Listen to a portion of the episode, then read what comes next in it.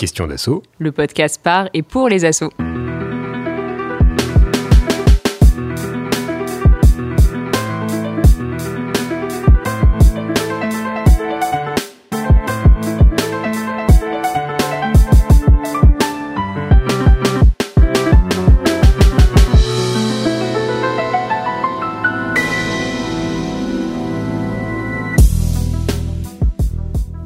Commerciales trompeuses, arrêtés municipaux anti-précaires, inaction du gouvernement contre le changement climatique, attaque du secret médical dans le cadre de projets publics-privés, utilisation illégale de dispositifs de vidéosurveillance par la police.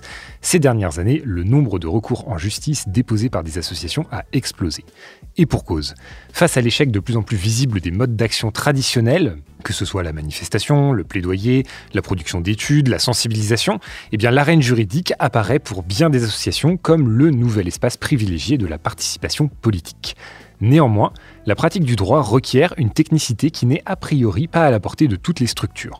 Comment se saisir du droit Dans quelles circonstances Quelles en sont les limites et les risques? Ce sont ces questions que nous vous proposons d'aborder dans ce septième épisode de Questions d'assaut, le podcast par et pour les assauts en partenariat avec la MAIF. Pour parler de ce sujet, une fois n'est pas coutume, nous recevons une nous ne recevons pas une association, mais une professionnelle du droit qui travaille au quotidien pour et avec des associations. Juliette Alibert. Bonjour Juliette. Bonjour. Tu es avocate au barreau de Paris, intervenant dans le domaine de la défense des droits humains et tu travailles régulièrement auprès d'associations de plaidoyer précisément. Et nous serons accompagnés également dans cette discussion par Jean-Baptiste Paulet. Bonjour Jean-Baptiste. Salut Karl. Et toi, Jean-Baptiste, tu es doctorant en sciences de l'information et de la communication au sein du laboratoire COSTEC à l'UT Compiègne et en cifre à l'association Greenpeace, qui est ton terrain d'étude. Et tu travailles plus particulièrement autour du sujet faire campagne à l'ère numérique. Et donc, tu viendras nous parler plus précisément du rôle des campagnes en ligne dans les mobilisations juridiques à partir d'un cas précis qui est celui de l'affaire du siècle, mais aussi pour parler finalement de ses limites. Et donc pour animer ce podcast, j'ai moi-même le plaisir d'accompagner Yael. Salut Yael. Salut Karl. Cet épisode de Questions d'assaut est réalisé par Guillaume Desjardins sur une, de Synchrone TV sur une musique de Sons of Nowhere. Vous pouvez vous abonner à Questions d'assaut sur votre plateforme de podcast préférée, sur Apple Music, Google Podcast, mais également Spotify, Deezer et SoundCloud. Vous pouvez également écouter ce podcast directement sur notre site web www.question au pluriel-assaut.com où vous retrouverez une version textuelle de ce podcast. Nous sommes très heureux d'être avec vous pour ce nouvel épisode de Questions d'assaut. Installez-vous confortablement et c'est parti.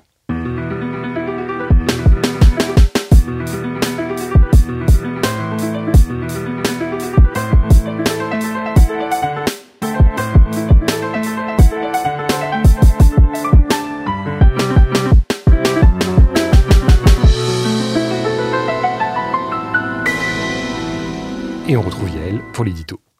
Merci beaucoup, Karl.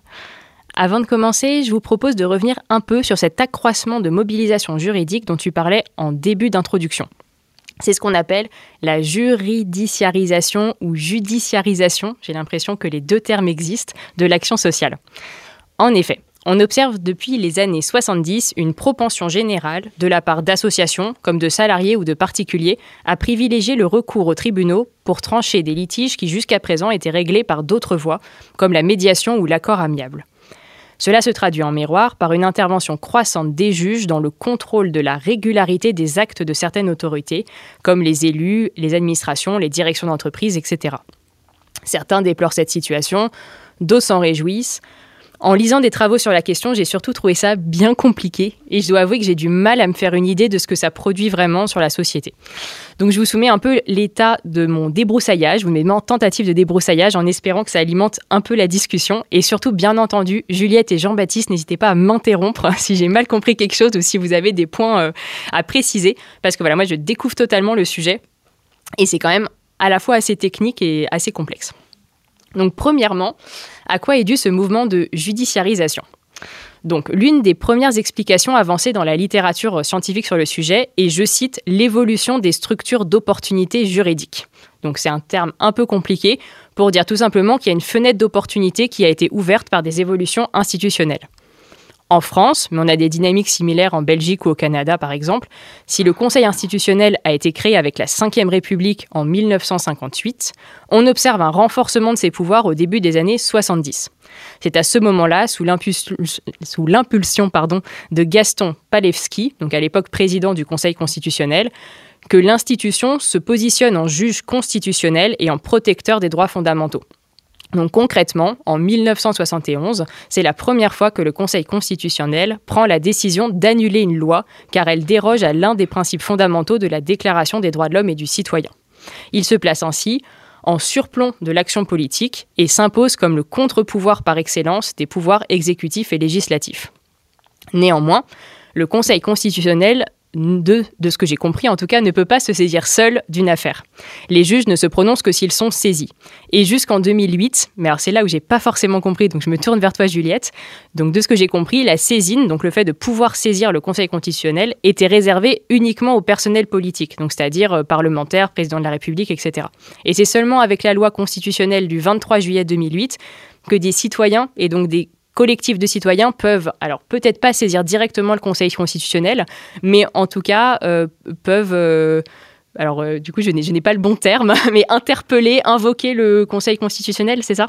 C'est ça, c'est ce qu'on ce qu'on appelle la question prioritaire de constitutionnalité. C'est que dans une affaire, en fait, dans laquelle ils sont partis, ils considèrent qu'une disposition législative est contraire euh, à la Constitution. Et selon différents critères juridiques, euh, après avoir épuisé les voies de recours et avoir soumis cette, cette question prioritaire de constitutionnalité devant le Conseil d'État in fine ou la Cour de cassation, eh bien, euh, le juge administratif, Conseil d'État, ou le juge judiciaire, Cour de cassation, a l'opportunité de renvoyer cette question devant le devant le conseil constitutionnel qui, lui, peut se prononcer. Et donc, ça permet en fait d'abroger euh, des dispositions euh, législatives a posteriori. Euh, et ça a pu être le cas dans le cadre de plusieurs lois très anciennes, par exemple, qui étaient contraires à certaines dispositions constitutionnelles. Voilà. Bah, merci. Donc déjà, c'est beaucoup plus clair que ce que, j'avais compris. Donc merci. Et donc justement, euh, en fait, c'est ce qu'on entend par fenêtre d'opportunité, c'est-à-dire qu'on a une réforme institutionnelle avec un, en fait, qui entraîne un changement de pratique et de posture des magistrats qui est favorable à l'émergence d'un nouveau répertoire d'actions collectives pour les associations, en particulier les associations de défense des libertés fondamentales, de la dignité humaine, etc. Donc qui est le recours au droit pour des causes publiques.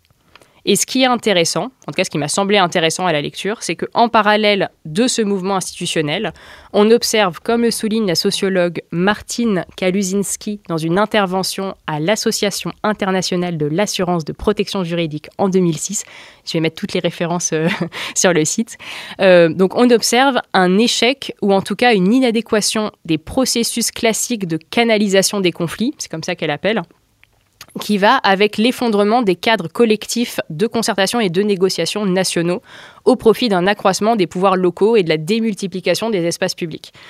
Donc cette notion de démultiplication des espaces publics, donc en 2006, Martin Kaluzinski euh, fait plutôt référence à une forme de territorialisation, mais il me semble intéressant notamment euh, Jean-Baptiste, parce que tu es là et que c'est ton, domaine de, terrain euh, en particulier, que ça peut être intéressant de relire ce constat avec euh, l'émergence ou le, surajout des espaces publics numériques qui viennent peut-être densifier ou complexifier les différentes échelles de mobilisation, euh, des, mobilisations et du coup de l'action euh, associative.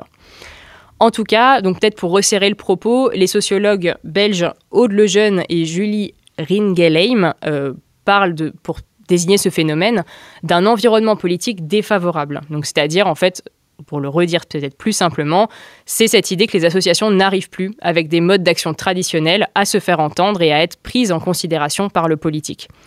Et du coup, le recoupement de ces deux dynamiques, donc d'un côté un environnement politique défavorable et de l'autre côté une réforme institutionnelle favorable, peut expliquer l'accroissement du nombre des associations qui se tournent vers l'action en justice, alors même que ce n'était pas forcément leur cœur de métier au départ. Ce qui m'a peut-être particulièrement interpellé à la lecture de ces différents travaux, c'est que cette juridiciarisation de l'action militante fait aussi écho d'une part du côté de l'État à une tendance à la reformulation des enjeux politiques en termes juridiques, ce qui n'est pas neutre, et côté des associations à une technicisation de leur mode d'action du fait bah, de l'action et de la nature de l'action juridique qui peut leur faire perdre leur caractère subversif ou militant. Donc ça c'est peut-être une question qu'on va aborder euh, dans le dans la suite du podcast. Et pour être plus précise et pour finir aussi, euh, je voulais vous parler d'une lettre ouverte qui a été signée par un nombre important d'associations et de syndicats belges qui s'intitule Nous sommes de plus en plus contraints au recours en justice constitutionnelle. Et je trouve justement ce terme de contraint particulièrement intéressant parce que ce qu'il dit, c'est que finalement, ce n'est pas qu'une stratégie ou un outil de plus dans le répertoire d'action des assauts, mais que ça témoigne, premièrement, bah, de politiques gouvernementales qui flirtent de plus en plus avec le non-respect de droits, fondamentaux, donc ce qui est déjà en soi est un sujet. Et pour le dire autrement, avec la juridiciarisation du conflit social, on sort d'une logique de négociation ou de partenaires sociaux pour laisser les associations adosser un rôle de vigie démocratique au détriment de leurs autres actions et compétences, sans oublier que cela contribue en plus à légitimer l'institution juridique et un certain nombre d'actions militantes qui seraient légalistes, euh, contrairement euh, à peut-être d'autres actions ou, euh, ou d'autres collectifs qui soit ne peuvent pas porter ce type d'action, euh, bah, tout simplement, je pense au collectif par de sans-papiers, euh, ou qui ne veulent pas parce que justement ils dénoncent euh, le système institutionnel dans son ensemble, donc par exemple des, des associations antiracistes ou anticarcérales. Bon, tout ça pour dire que ça ouvre pas mal de voies et que je suis très heureuse qu'on mette un peu les mains dans le cambouis et justement qu'on voit concrètement ce que ça veut dire d'un point de vue d'une asso ou pour une asso, parce qu'on parle aujourd'hui de stratégie associative, mine de rien. Et c'est bien de ça dont il est question. Alors donc pour rentrer tout de suite dans le vif du sujet, euh, Juliette, donc on reçoit Juliette. Euh, donc toi, ce qui est intéressant en fait, c'est que ton métier au quotidien d'accompagner ces structures. Et donc c'est pour ça qu'une fois n'est pas coutume, on a essayé, enfin on a décidé de déroger un peu d'autres règles et de ne pas avoir une association qui nous raconte euh, ses déboires avec la justice et ses tentatives de, contentieux stratégiques, mais bien d'avoir euh, une professionnelle qui puisse peut-être nous donner un, bah, le, panorama des actions en fait que tu as pu toi rencontrer tout simplement dans le cours de tes, dans le cours de tes missions. Alors habituellement dans le podcast, on a l'habitude d'avoir une petite partie carte d'identité pour présenter les associations et comprendre un peu d'où les associations parlent, donc euh, selon leur activité, leur financement, leur organisation.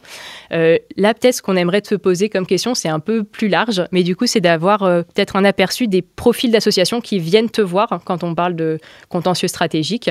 Donc je sais pas, leurs activités, leur taille, leur financement. Hmm. Euh, merci elle. Oui, donc effectivement, moi je suis avocate libérale, c'est-à-dire que j'exerce pour euh, différents clients, mais c'est vrai qu'il se trouve par mon parcours euh, que j'accompagne beaucoup d'associations parmi les personnes que j'accompagne. Et donc, pour donner un ordre d'idée des associations qui peuvent me solliciter pour du contentieux stratégique ou pour des conseils juridiques pour déterminer la stratégie, le mode opératoire dans le cadre d'un litige qui les oppose à l'État, à une entreprise, ou même pour faire changer, évoluer les mentalités, la société et, porter même des actions de plaidoyer, euh, eh bien c'est vrai que c'est des, des, associations euh, assez variées, dont je vais donner quelques exemples. parce que j'ai leur permission, donc, euh, donc ça va. Euh, donc par exemple, j'accompagne une des associations qui s'appelle la Maison des lanceurs d'alerte, qui est une association qui accompagne les lanceurs d'alerte, euh, qui sont donc des, personnes qui, qui lancent l'alerte sur un, tas de domaines variés, qui aujourd'hui bénéficient d'un statut, d'un cadre juridique protecteur dans, la, dans la pratique, en théorie en tout cas. Et puis en fait, c'est vrai que dans la pratique, à, à, contrario, c'est parfois un peu plus, plus, compliqué. Donc pour cette association-là, je donne des conseils juridiques sur ces cas particuliers-là, mais surtout, j'identifie l'opportunité de faire un contentieux stratégique soit sur un litige individuel d'un lanceur d'alerte parce que ça permet de faire évoluer la jurisprudence dans un sens qui est favorable à la protection des lanceurs d'alerte de façon plus globale, euh, ou même l'opportunité de faire un recours contre un acte réglementaire donc pris par tel ministère parce que effectivement le dispositif alerte n'est pas conforme au droit applicable ou à la directive européenne. Enfin bon bref, c'est vraiment dans ce cadre que j'interviens et ça c'est pour donner une idée, une association qui est composée, dont, le conseil d'administration est composé de plein d'associations. Donc, euh, elle a une gouvernance qui est un peu particulière, qui est assez intéressante. Euh, et, aussi, enfin, c'est dans, dans, son conseil d'administration, c'est donc des associations, mais aussi des syndicats, donc c'est assez intéressant, qui œuvrent à la lutte contre la corruption, la défense des libertés fondamentales. Euh, et donc voilà, ça c'est par exemple un type d'acteur pour lequel j'interviens régulièrement.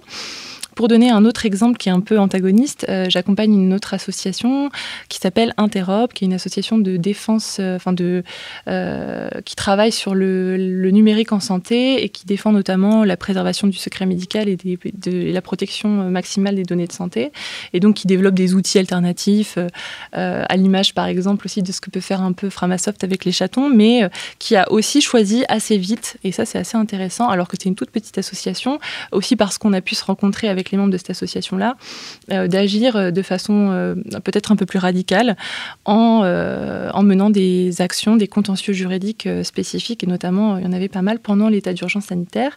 et voilà, mais cette association-là, elle est composée de voilà un, petit conseil d'administration, enfin c'est des bénévoles, ils doivent être une dizaine, voilà, donc qui est beaucoup beaucoup, beaucoup moins institutionnalisé, mais euh, ça, montre en fait que finalement, euh, on peut avoir des associations euh, différentes qui s'intéressent à cette question de développer des contentieux stratégiques. Et après, j'accompagne aussi des associations qui travaillent en réseau, en fédération, qui vont, qui sont financées parfois sur le modèle purement enfin, des dons, ou au contraire qui ont des euh, subventions. Donc ça, ça pose aussi euh, des questions d'opportunité parce que c'est vrai que quand c'est des, subventions de collectivité, on peut effectivement faire un recours contre l'État, par exemple, contre un ministère. Mais euh, voilà, on, est aussi un, peu lié à, ces financeurs malgré tout. Donc c'est toujours cette, ce questionnement de, de, la posture qui est aussi assez intéressante. Et euh, j'en parlerai peut-être après, mais ce qui est intéressant aussi, c'est que donc j'accompagne, par exemple, là je donnais l'exemple d'Interop et la Maison des lanceurs d'alerte, qui sont des associations avec une dimension euh, euh, nationale, mais j'aide aussi des associations qui ont un rayonnement beaucoup plus local, un ancrage local, par exemple sur des mobilisations, des contentieux stratégiques pour aider des personnes sans papier, vous en parliez tout à l'heure, pour l'ouverture d'un squat. donc c'est plutôt des actions défensives, mais ça peut être aussi un peu des actions entre guillemets d'attaque, puisque ça peut avoir une opportunité pour faire changer les, pratiques à un niveau très local dans le bras de fer avec la préfecture. Euh, j'en parlerai tout à l'heure. Mais du coup, ce que, j'adore moi dans mon métier, c'est que en fait, euh, à chaque fois, c'est des contextes très différents. Euh, quand on est sur un contexte local, ça dépend aussi euh, de, des enjeux politiques localement et, aussi des autres associations qui sont sur le terrain, parce que l'idée n'est pas non plus. Enfin, moi, je, moi, je crois vraiment à, la dimension collective de ces contentieux stratégiques où j'en reparlerai, mais il faut vraiment travailler ensemble de concert à, à porter ces recours, parce que quand elles sont isolées, notamment quand elles sont de petite taille, c'est des fois un peu compliqué. Mais du coup, quand tu parlais de cette maison des lanceurs d'alerte, ça sous-entend que c'est par exemple une association qui a été créée spécifiquement pour ça, pour faire du contentieux? Ou alors c'est euh, une action qui est arrivée par la suite parce que c'était une opportunité? Alors c'est une association qui a été créée pour accompagner les lanceurs d'alerte. Donc c'était leur maison, voilà, le, ça porte bien son nom. Et l'idée, il y a une permanence juridique, donc il y a des dossiers qui entrent dans la permanence par euh, une plateforme sécurisée, GlobalX, et qui euh, sont instruits par euh, les juristes permanents dans cette structure. Et moi, je participe à coordonner les activités de cette, cette permanence. Mais au-delà des conseils qui sont diligentés pour les aider, pour les accompagner, parce qu'ils ont souvent des avocats, des, voilà, une, une série d'acteurs qui peuvent les aider au niveau local. L'idée, c'est de, quand on sent qu'il y a une, alerte qui est particulièrement sensible, par exemple une alerte, une alerte de type euh, régalien, qui concerne un policier, je donnerai un, exemple, un exemple peut-être plus tard, eh bien, euh, il est important de mobiliser des acteurs et peut-être de se porter euh, partie intervenante dans l'affaire pour aller plaider aussi le dossier au nom de l'association. ça, c'est un exemple. Ou alors, et là, je pense à un autre recours, une tierce intervention qu'on a fait pour la Maison des lanceurs d'alerte, de, de faire un recours devant la Cour européenne des droits de l'homme parce que euh, se pose la question de faire évoluer la jurisprudence dans un sens qui est complètement contraire euh, à un modèle euh, classique du, juge, européen et du coup qui pourrait à terme avoir des effets délétères sur les lanceurs d'alerte qui sont accompagnés. Donc c'est vraiment en fait en fonction du, temps et du contexte qu'on définit ou pas de porter un contentieux stratégique. Mais le contentieux stratégique, c'est vraiment quand l'association elle-même décide de diligenter un recours elle-même toute seule ou même en soutien à euh, un lanceur d'alerte.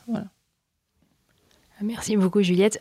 Je pense qu'on va y revenir un peu plus précisément justement sur la, description et le panorama des différentes actions qui sont euh, possibles. Mais peut-être avant ça, euh, Jean-Baptiste, alors toi c'est intéressant parce que ton terrain d'étude, donc qui est Greenpeace, association qui a priori n'a rien à voir ou qui est encore d'une autre taille et d'une autre dimension et catégorie de celle que viennent de présenter Juliette, est-ce que tu peux peut-être nous en dire deux mots? Ouais, tout à fait, Yael. Bah, en effet, hein, tu, l'as, dit, euh, Greenpeace, c'est une association historique, un peu pionnière euh, dans le domaine euh, du plaidoyer environnemental, qui vient de fêter ses 50 ans il y a assez peu de temps, qui a été créée en 1971. Et bah, en tant qu'association, hein, on a forcément un objet social, et finalement, c'est réussir à faire avancer cet objet un peu par tous les moyens euh, qu'on peut avoir à disposition.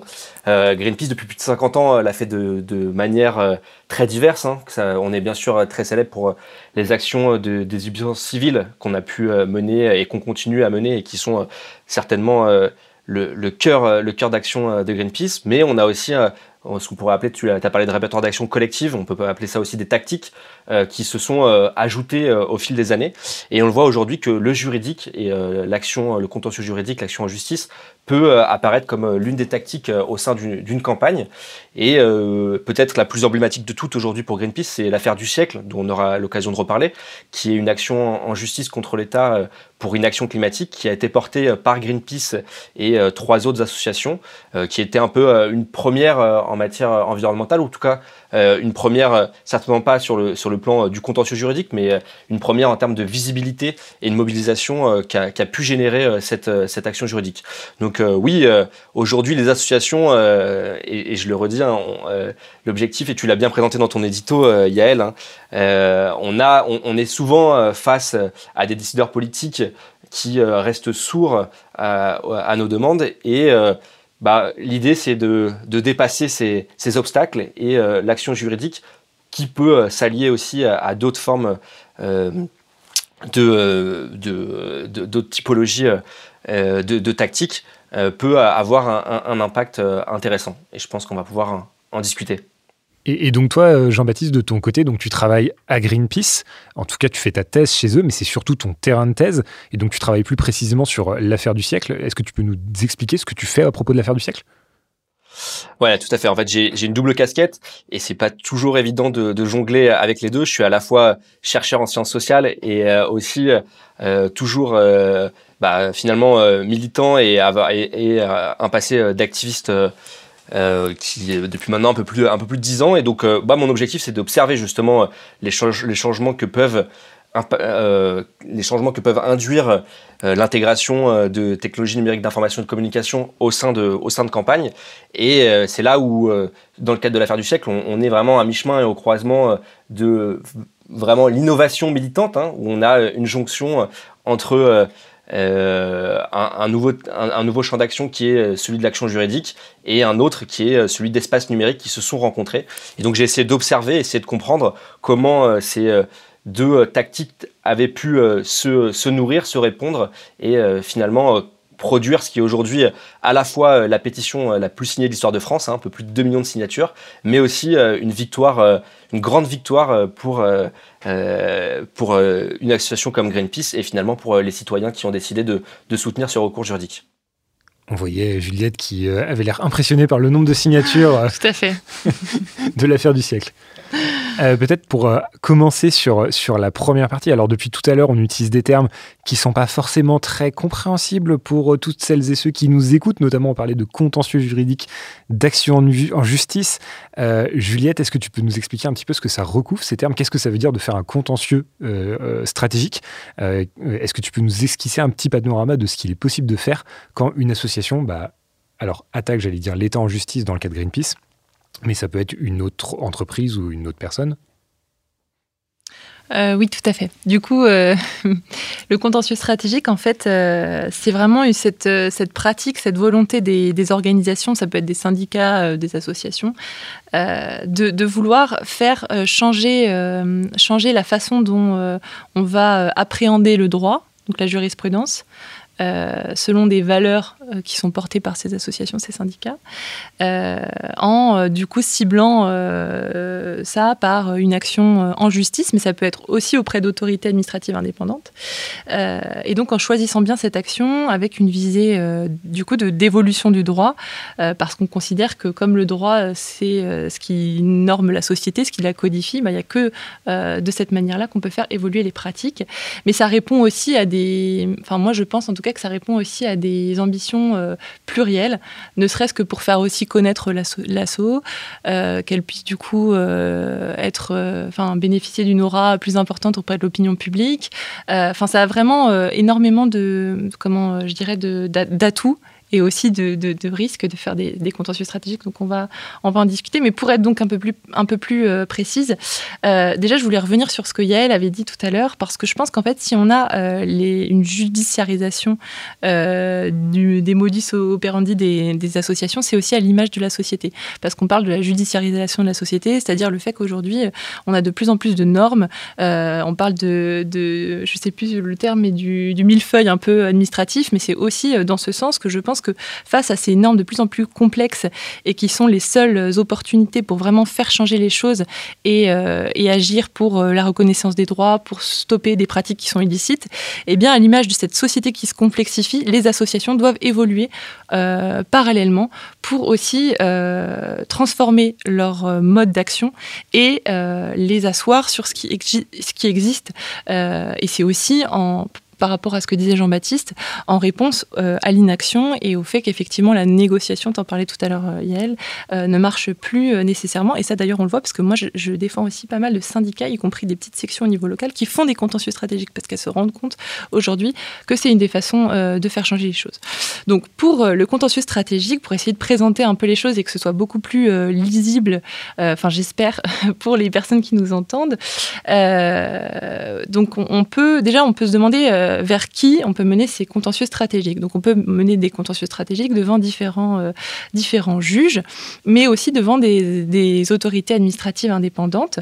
Donc devant le juge, ça va être tout simplement la saisine du juge administratif. Donc ça, c'est quand on a un litige avec l'État, par exemple, ou avec une collectivité territoriale, par exemple une collectivité qui refuse de vous donner, euh, de vous donner à un moment des subventions pour, des, pour du pur opportunisme politique ou pour bafouer vos, vos, droits parce qu'elle considère que, voilà, en termes de valeur, euh, vous n'êtes pas, vous êtes pas sur le même positionnement que ce que défend la, ligne de la, commune. On peut tout à fait faire ça. Euh, et à un niveau plus important, ça peut être contre le ministère, euh, par exemple, de la santé publique. Moi, j'ai fait un contentieux, j'en parle comme ça, ça donne un exemple, un contentieux contre le ministère, le ministère de la santé parce que il avait fait le choix de, faire un partenariat avec Doctolib. Donc là, c'est vraiment un, niveau, un niveau central.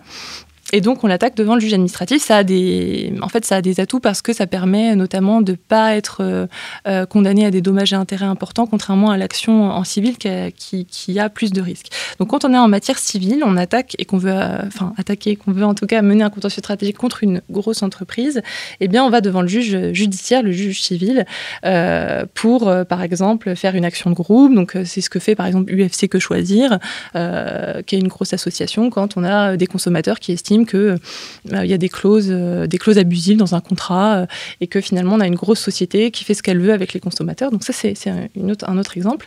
On peut aller aussi devant le juge pénal.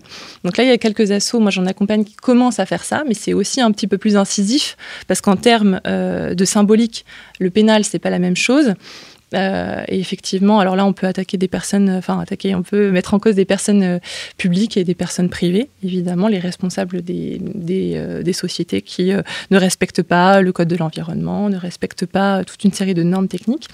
Mais je pense aussi que le contentieux stratégique, et ça, je trouve que c'est important de le dire, au-delà de ces différents juges, et ça peut aller jusqu'aux juges même au, niveau européen, donc aux juges de l'Union européenne, aux juges de la, de la Cour européenne des droits de l'homme, eh bien, c'est aussi le mener devant des autorités administratives euh, qui sont compétentes. C'est-à-dire que moi, je, saisis souvent le défenseur des droits, par exemple, euh, la CNIL, euh, la CADA, qui s'occupe de l'opportunité d'ouvrir des documents administratifs pour que les justiciables, les citoyens puissent avoir accès à des décisions administratives, parce que souvent, enfin, parfois, il arrive que l'administration refuse de leur communiquer ces, ces, décisions.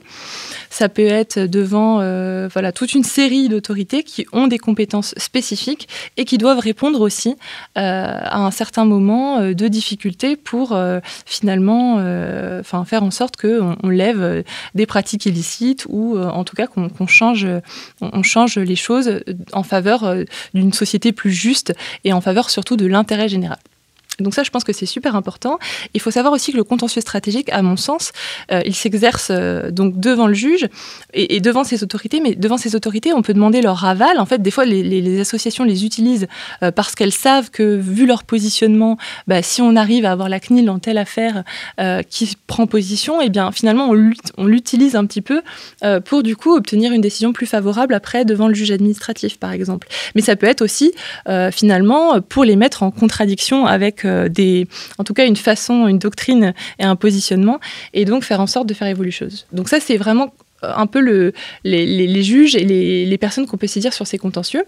Euh, les contentieux, ils peuvent être pluriels, ça peut être des recours en urgence. Donc ça, c'est quand on a, par exemple, des associations avec euh, des personnes vulnérables, des enfants, euh, des demandeurs d'asile qui sont en difficulté. Tout à l'heure, je donnais un exemple d'un de, squat, par exemple. Bon, bah là, on va privilégier des actions rapides qui demandent au juge de statuer dans un très court délai. ça peut être des recours plus longs, des recours au fond, mais là aussi, il faut toujours réfléchir à l'opportunité euh, euh, de le faire euh, en fonction aussi du contexte politique, parce que les choses évoluent très, très rapidement. Ça peut être des simples courriers, des recours gracieux auprès des autorités, auprès des, des personnes, donc auprès du préfet qui prend telle ou telle mesure. Donc on n'est pas forcément obligé d'aller jusque devant le juge. On peut déjà agir auprès de la personne avec des mises en demeure. Il faut savoir aussi que les, les, les, entreprises, quand elles mettent la pression sur des associations, elles n'hésitent pas à utiliser ce droit souple, entre guillemets, et à faire des mises en demeure des fois complètement fallacieuses, qui sont même pas des vraies mises en demeure, pour mettre une, une pression euh, auprès de ces associations-là. Donc c'est toute une série en fait d'outils. Euh, et, et, je le disais tout à l'heure, c'est à la fois l'association qui peut porter le litige, mais qui peut aussi se porter en tant que tiers intervenant euh, auprès d'une personne qui est mise en cause. Donc là, je, je prenais l'exemple de mes lanceurs d'alerte, je prends, l'exemple de, personnes migrants, où en fait on s'adosse et en fait on joue ce rôle de pare-feu entre la personne individuelle qui est dans une situation de faiblesse face à une personne en général qui est une grosse entreprise ou, en tout cas qui peut être l'État. Et, du coup, le fait qu'il y ait une association ou un collectif d'associations, ça assoit aussi une forme de légitimité et euh, ça permet de soutenir cette personne. C'est aussi un peu ce que font les, syndicats quand ils, euh, font euh, ce type d'action. Et donc les actions peuvent être à la fois en termes d'attaque, mais ça peut être aussi en défense. C'est-à-dire que c'est pas forcément du contentieux stratégique, mais quand on a des associations qui sont attaquées en diffamation, c'est un des risques, et ben c'est aussi une opportunité pour les associations de mobiliser aussi l'opinion publique dans les réseaux aussi pour faire savoir qu'elles sont attaquées tout simplement pour avoir euh, dénoncé, euh, je sais pas, à un moment euh, le fait qu'il y avait trop de pesticides dans tel ou tel produit. Et donc ça peut être aussi une forme de contentieux stratégique alors même qu'elles sont dans une situation vraiment défensive de simplement se défendre. Et voilà.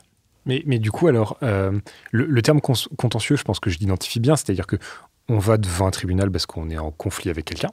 Mais le terme stratégique, j'ai plus de mal à voir où il se situe. Parce que là, tu avais l'air de sous-entendre qu'en fait, quand c'est stratégique, c'est qu'on attaque. Et que quand c'est pas stratégique, on se défend Ou alors j'ai vraiment pas compris? C'est intéressant parce que moi, j'allais répondre justement l'inverse, que je comprenais vraiment. L'aspect stratégique. pas du tout clair. non, euh, bon, en, fait, ce que je voulais dire, c'est que la stratégie, elle dépend de l'objectif de l'association.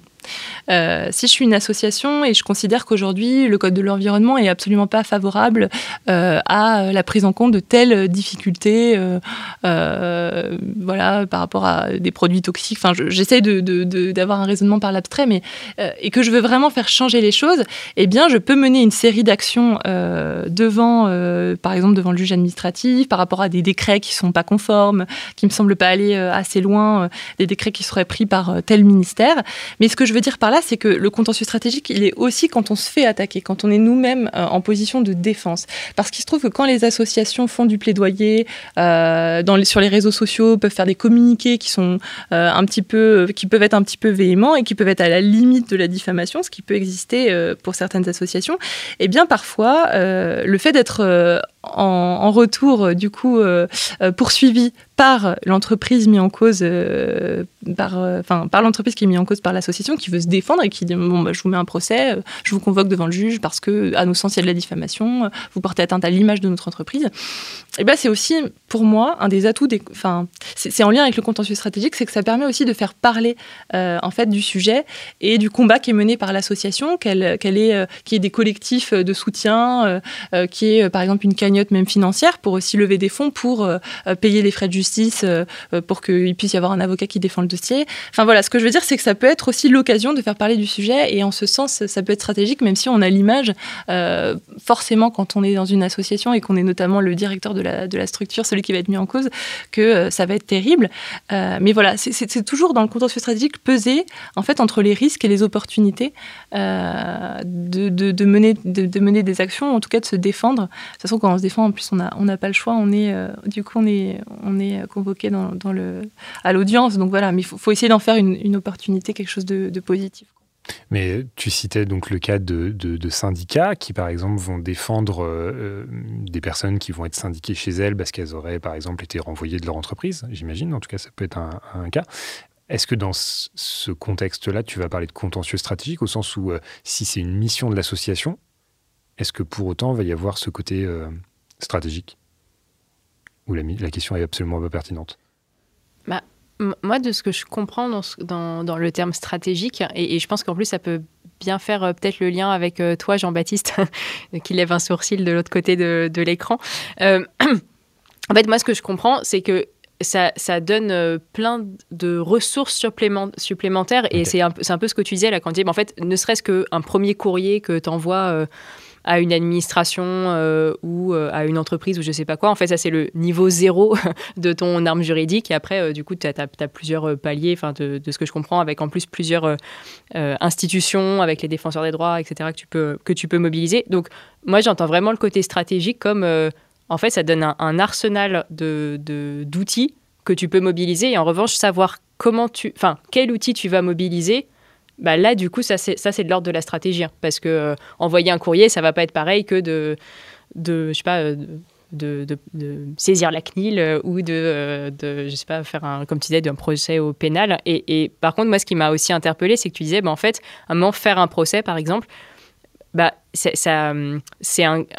l'objectif, en fait, il est plus loin que juste je vais gagner mon procès cest ça peut être que ça peut être aussi de la visibilité et rien que ça c'est déjà c'est déjà beaucoup. Et c'est là où ça m'interpelle et c'est là où j'interpellais aussi euh, Jean-Baptiste de l'autre côté euh, de, de l'autre côté de l'écran. C'est euh, le lien en fait avec toutes les différentes activités et du coup actions possibles des assos. Et en fait je, je, me dis quand tu lances quand même un procès comme ça si ce que tu récupères derrière c'est juste de la visibilité. Enfin, je me dis, c'est quand même, c'est ce que tu dis, ça peut être hyper dangereux quand même. Enfin, euh, parce que, ok, euh, je sais pas, euh, tu as eu plein de vues sur, sur Facebook ou je sais pas, mais en même temps, derrière, si tu dois payer je sais pas combien d'euros d'amende, enfin, je me dis, il y a un, y a, y a un, balancement que, je, que je trouve pas évident. Du coup, vas-y, Jean-Baptiste. Non mais c'est un, un, bon point, Yael, que tu, que tu mets en, que tu mets en avant. Après, je pense qu'il faut repartir de finalement ce que ça veut dire faire campagne ou, ou défendre une cause, et euh, c'est le plus souvent rattaché à un objectif politique, un objectif politique ou un objectif euh, social. Euh, on veut faire avancer quelque chose. Finalement, moi, ce que ce que j'observe aujourd'hui, c'est que l'action juridique vient se met au service de cette de cet objectif, et il y a une, un panel de tactiques qui peuvent être plus ou moins associées à, à cette action juridique. La question qui se pose, c'est que parfois, bah, l'action juridique va être plus ou moins centrale. C'est le cas, par exemple, moi, dans l'affaire du siècle, tout est construit autour du juridique. Et vraiment, le premier objectif de l'affaire du siècle, c'est d'obtenir euh, justice et euh, de faire condamner euh, l'État pour une action climatique. Donc, on est vraiment c'est au cœur de, de la campagne et l'objectif, et on va pouvoir construire autour de, de ce recours un certain nombre d'actions, mais finalement, et, et, et, tous les acteurs de l'affaire du siècle le, le, disent et le martèlent, hein, l'objectif était juridique parce que c'était ça qu'on voulait faire avancer. Après, on peut le voir sur, euh, moi j'observe aussi d'autres campagnes, euh, et ben là, le, le, juridique va être une tactique parmi d'autres, et on va, euh, et ça va être vraiment en fonction d'opportunités plus ou moins politiques, plus ou moins médiatiques que le juridique va pouvoir être mobilisé au même titre que euh, d'autres euh, que d'autres euh, éléments. Après, je l'observe aussi sur et là c'est plutôt une autre casquette plus, plus, militante, mais on le voit dans le mouvement climat et dans le mouvement environnemental aujourd'hui sur des grands projets inutiles. peux, on peut penser, alors il y, en a qui sont vraiment très visibles. Hein. on peut penser à Notre-Dame-des-Landes, mais il y en a aussi des, beaucoup moins importants et ils, sont nombreux hein, ces projets inutiles. Et eh ben les citoyens, les citoyennes vont se mobiliser à la fois sur le terrain. Donc on a vu des ZAD qui, ont pu émerger un peu partout en France, mais il y a aussi souvent des pétitions qui sont rattachées, donc des pétitions en ligne, et qui sont euh, euh, et qui circulent sur Internet, et le plus souvent des, des, actions juridiques qui vont être menées pour accompagner ces mobilisations citoyennes au niveau local. Donc là, ce que je pense qu'il faut voir, c'est finalement une interconnexion entre ces modes d'action et, le juridique va avoir une place plus ou moins centrale. Et c'est peut-être ce qu'on va pouvoir développer. Hein. et moi, je trouve que ça assez intéressant. Et l'affaire du siècle l'a montré il y a peut-être une, appétence beaucoup plus forte pour le juridique parce que c'est nouveau aussi. Et donc en termes de mobilisation, et je parle, je pense que c'est un très bon outil de communication, où dans le sens, euh, c'est quelque chose de très concret, euh, c'est quelque chose de circoncis, c'est quelque chose de, de finalement, on s'attaque à, un objet précis, et, les citoyens, quand ils se mobilisent, ils sont aussi euh, dans l'attente la, de, de, de, concret et de, de pouvoir voir l'effet de leur action. Et donc je pense que, que le juridique, en tout cas au premier abord, est une bonne réponse à, à, ce que peuvent attendre les citoyens, qui est euh, finalement euh, obtenir une victoire concrète euh, et précise. Et d'ailleurs, ça fait euh, écho euh, à la Quadrature du Net qu'on avait reçu il y a quelques épisodes et qui nous disait que lorsque justement ils engageaient un contentieux avec l'État ou que l'État votait une loi qui allait à l'encontre des valeurs portées par la Quadrature du Net, ils recevaient des vagues de dons et que c'était effectivement bien, qu'il y avait effectivement bien un lien entre euh, donc ce qu'attendaient les, donateurs de la Quadrature du Net et le contentieux que pouvait mener la Quadrature du Net. Euh, Peut-être pour poursuivre dans, la liste des questions, euh, donc on a le sentiment que cette forme de, contentieux, euh, elle est relativement récente. Est-ce qu'en réalité c'est vraiment le cas? Est-ce que Juliette, auparavant, il y avait déjà des associations qui fonctionnaient euh, sur ce type de contentieux? Ou c'est véritablement arrivé, comme le disait euh, Yael, avec cette loi de 2008, si je ne me trompe pas, euh, que, ces pratiques sont apparues? Non, je pense que ça remonte, euh, ça remonte parce que là, ce, dont faisait, euh, enfin, pour faire enfin, pour rappeler ce que Yael disait tout à l'heure, euh, la question prioritaire de constitutionnalité, c'est juste un outil supplémentaire. C'est juste en fait la capacité, quand on veut, enfin, quand on, on, fait valoir qu'il y a un élément inconstitutionnel dans une loi, de le porter jusque devant le juge constitutionnel qui peut abroger tout simplement une, une partie de la loi, un article, hein, une partie de l'article. Donc c'est vraiment un outil supplémentaire, mais ça existait déjà avant. Euh, mais je, pense que, enfin, Jean-Baptiste, Jean-Baptiste, n'hésite pas à me compléter. Par exemple, si je pense à France Nature Environnement, j'ai l'impression qu'ils ont fait des contentieux bien avant, la LPO. Enfin, on, a quand même euh, un, début de contentieux stratégique qui, est plus ancien euh, que 2008. Par contre, ce qui est sûr, à mon sens en tout cas, c'est que c'est en pleine explosion et qu'aujourd'hui, les associations le voient de plus en plus comme une réelle ressource, un réel outil juridique, soit parce qu'il n'y a plus le choix, euh, soit, euh, comme le disait euh, Jean, Jean-Baptiste, aussi parce que bah voilà, il y a une opportunité de le faire, parce qu'on a un objectif particulier. Enfin, voilà. Et juste pour rebondir dans ce que dit Juliette, je pense que c'est quelque chose d'assez ancien. Après, pour j'observe au sein de Greenpeace aujourd'hui, il y a deux personnes qui à plein temps sont chargées de, de ces questions-là, donc ça prend un essor d'autant plus important. De, deux personnes sur. Est-ce que tu pourrais nous dire combien il y a de salariés à Greenpeace pour donner un ordre de grandeur? Il y a un peu plus d'une centaine de personnes qui travaillent à Greenpeace en France aujourd'hui. Ok, merci. Non, bah, merci beaucoup pour ces précisions et en plus ça fait très bien le lien avec la deuxième partie qui était justement euh, de rentrer plus précisément sur cette question de en fait qu'est-ce que ça demande pour une asso de se lancer dans ce, dans ce type, euh, dans type d'action et de mener ce type de stratégie euh, juridique. Donc là, Jean-Baptiste, tu viens bah, clairement de parler d'ETP, d'équivalent temps plein, donc de, de ressources humaines euh, derrière. Peut-être plus globalement, donc là je me tourne vers toi, Juliette, les associations qui te sollicitent, est-ce que dans, le, dans ton accompagnement, tu es la seule juriste euh, je veux dire, avoir les compétences pour les accompagner ou est-ce que, enfin, euh, co comment, com comment se répartit la technicité juridique ou la ressource juridique?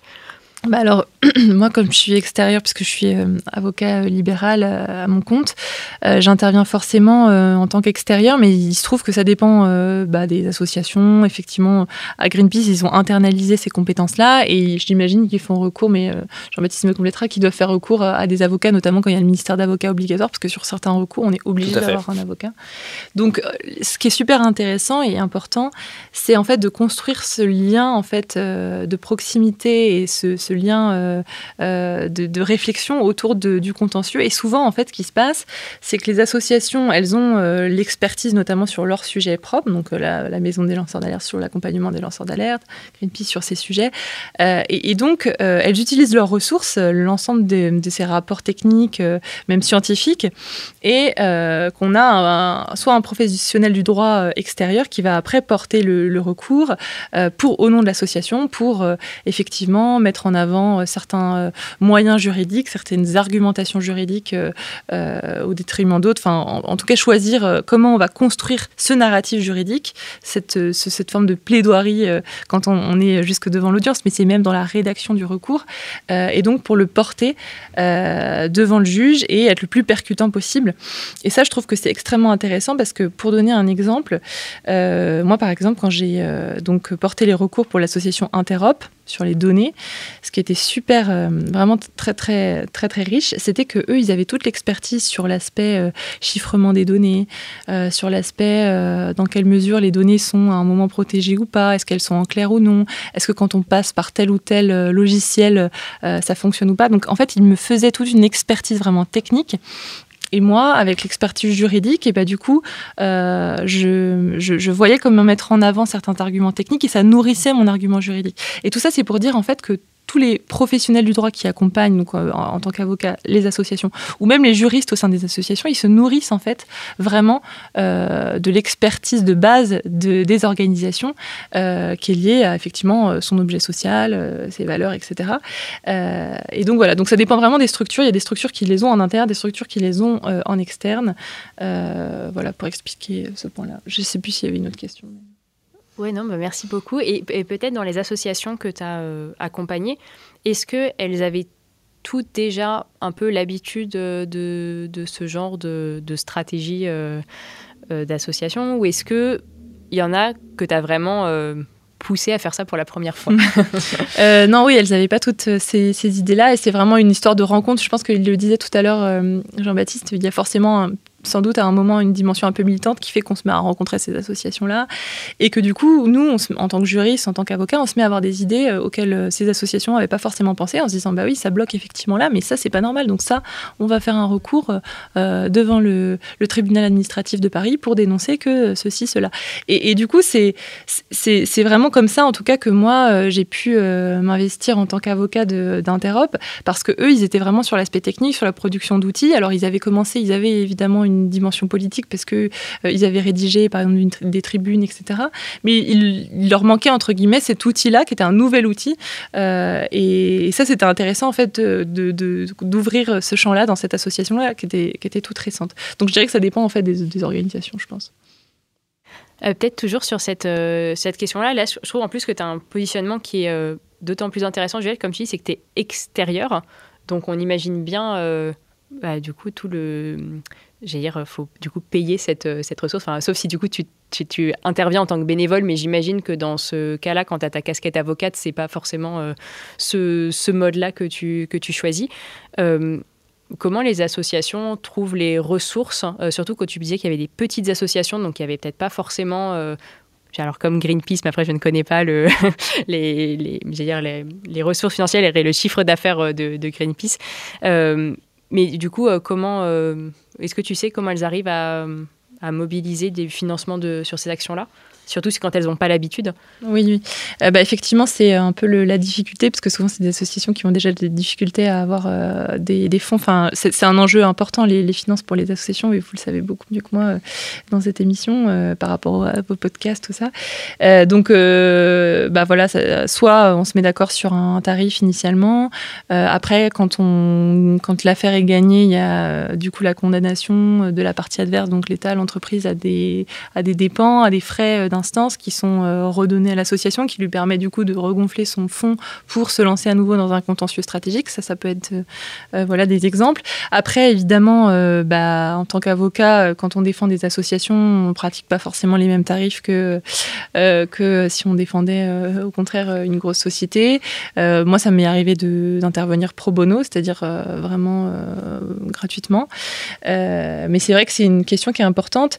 Il y a aussi des, des fonds fonds, des fondations qui développent des fonds dédiés aux contentieux stratégiques. Donc en fonction des thématiques, on peut aller les voir pour faire un dossier de subvention, pour essayer de trouver des fonds pour faire un contentieux sur tel ou tel sujet. Et ça, je sais que j'ai des associations que j'accompagne qui font ce travail-là pour essayer d'obtenir une aide à ce niveau-là. voilà. Bah, merci beaucoup. Euh, et sur cette euh, même question, en tout cas pour peut-être tirer un, peu le fil, euh, est-ce que tu dirais que c'est possible de mener ce genre d'action Enfin, en tout cas, s'il y a une association qui commence à, voilà, le prendre comme une stratégie et du coup à le mettre en place plusieurs fois, enfin, dans une logique un peu de long terme, et peut-être qu'on reviendra sur cette notion de, temporalité du, droit et, du lien avec la stratégie un peu long terme de l'entreprise. Est-ce que tu penses qu'une association donc peut se lancer là-dedans sans se professionnaliser dessus, donc euh, avoir internaliser en fait des compétences euh, juridiques? Du coup, sans internaliser? Ouais. Euh, oui, je pense que c'est tout à fait possible. Bah, c'est le cas par exemple d'Interop, euh, il fonctionne comme ça et ça reste une association avec un fonctionnement très souple. Euh, mais c'est vrai que dans la pratique, les associations qui font des gros contentieux comme Greenpeace, on a une professionnalisation. Donc je pense que les deux sont, possibles. Et je pense que peut-être la toute nouveauté, moi je le vois bien, c'est que je vois qu'il y a des petites associations locales qui se créent, qui en fait effectivement voient le recours au, au juge comme la seule opportunité euh, d'obtenir vraiment euh, euh, du coup gain de cause et de vraiment défendre. Alors c'est beaucoup pour des, des, projets de défense de l'environnement au niveau très local. Et je vois que Jean-Baptiste veut, veut, parler, donc je, laisse la parole. je m'arrête. Non, non, mais je vais, je vais aller dans ton sens, Juliette. Hein, à, Greenpeace aussi, on, accompagne des, des, mouvements citoyens beaucoup plus au niveau local. On a, on a pour faire le lien entre numérique et contentieux juridique, on a lancé une plateforme qui s'appelle Green Voice, qui permet à n'importe quel collectif citoyen ou citoyen individuel de lancer euh, une mobilisation en faveur de l'écologie. Et euh, je peux vous donner un exemple euh, d'un collectif citoyen dans le sud de la France qui se, se, bat contre la, la, la construction d'une carrière euh, donc euh, projet assez local avec un impact environnemental notable. Et en fait, de cette mobilisation, de cette pétition, ils ont un peu plus de 10 000 soutiens sur cette pétition. Et en fait, euh, ils ont monté une action juridique avec des avocats qui les accompagnent et ils ont collecté de l'argent en partant donc cette mobilisation de terrain qui s'est transformée en une mobilisation en ligne et, et reçu un certain nombre de dons pour les accompagner et financer ces actions juridiques. Donc, je pense qu'on pourrait faire un parallèle quand même assez fort entre cette montée en puissance de la judiciaire euh, euh, du monde social et euh, aussi de l'émergence d'Internet qui permet à des citoyens peut-être moins organisés que des grosses organisations telles que Greenpeace aussi d'avoir accès à ce type d'outils où Internet permet finalement, alors même si on, pourra le voir, il y a des limites, c'est pas si simple, mais permet sur le papier une plus forte horizontalité, de, en, quelques clics mobiliser, récolter des dons, et donc qui permet de soutenir ce type de tactique juridique qu'on peut mettre en place. Et puis, euh, juste pour compléter, je, suis vraiment d'accord. Hein. Je pense que vraiment le phénomène nouveau, c'est vraiment des toutes petites assos. Moi, je suis étonnée hein, de la, de, du coup, de la nature des associations qui, des fois, me contactent. C'est vraiment des toutes petites associations qui sont à un niveau très, très local et qui se constituent en collectif d'associations euh, ou qui restent seules. Mais moi, je, leur conseille aussi de, s'entourer euh, d'autres associations support, soutien et qui veulent vraiment, hop, sur tel, on veut contester le plan local d'urbanisme parce qu'on considère que là, il y a une difficulté majeure par rapport à tel ou tel problème ou euh, dans la défense effectivement euh, euh, d'un tiers-lieu qu'on a créé à tel endroit, il se trouve que il faut qu'on aille faire tel ou tel contentieux parce que on essaye de nous changer de, place, etc. Mais, je pense vraiment que ça c'est vraiment vraiment une nouveauté euh, importante et, je trouve ça intéressant en fait de voir que des tout petits euh, aujourd'hui peuvent faire évoluer les choses et je trouve ça très important que des réseaux ou des associations avec une envergure plus importante au niveau national euh, se mettent en soutien en fait de ces, de ces petites structures. Et peut-être pour ces petites associations là dont tu parles, il n'y a pas quand même un, enjeu de légitimité par rapport aux, tribunaux? Enfin, je me dis, si tu arrives avec une action alors qu'en fait, personne te connaît, euh, tu viens juste de te créer. Il euh, n'y a pas un risque de... Si, si, il y, a forcément ça. Et euh, c'est pour ça aussi que moi, je trouve que c'est bien qu'elle s'adosse aussi à des associations plus importantes, surtout que des fois, il y a des contraintes qui sont purement des critères juridiques. C'est-à-dire que pour agir, par exemple, si on veut faire une action de groupe en matière de RGPD ou en matière d'environnement, il faut avoir une existence de plus de 5 ans. Donc on a comme ça, en fait, des limites. et du coup, c'est aussi important de, voir ça. J'y pense aussi parce que j'en ai pas parlé, mais il y a aussi des associations qui ont des agréments pour agir en justice. Ça, on n'en a pas parlé.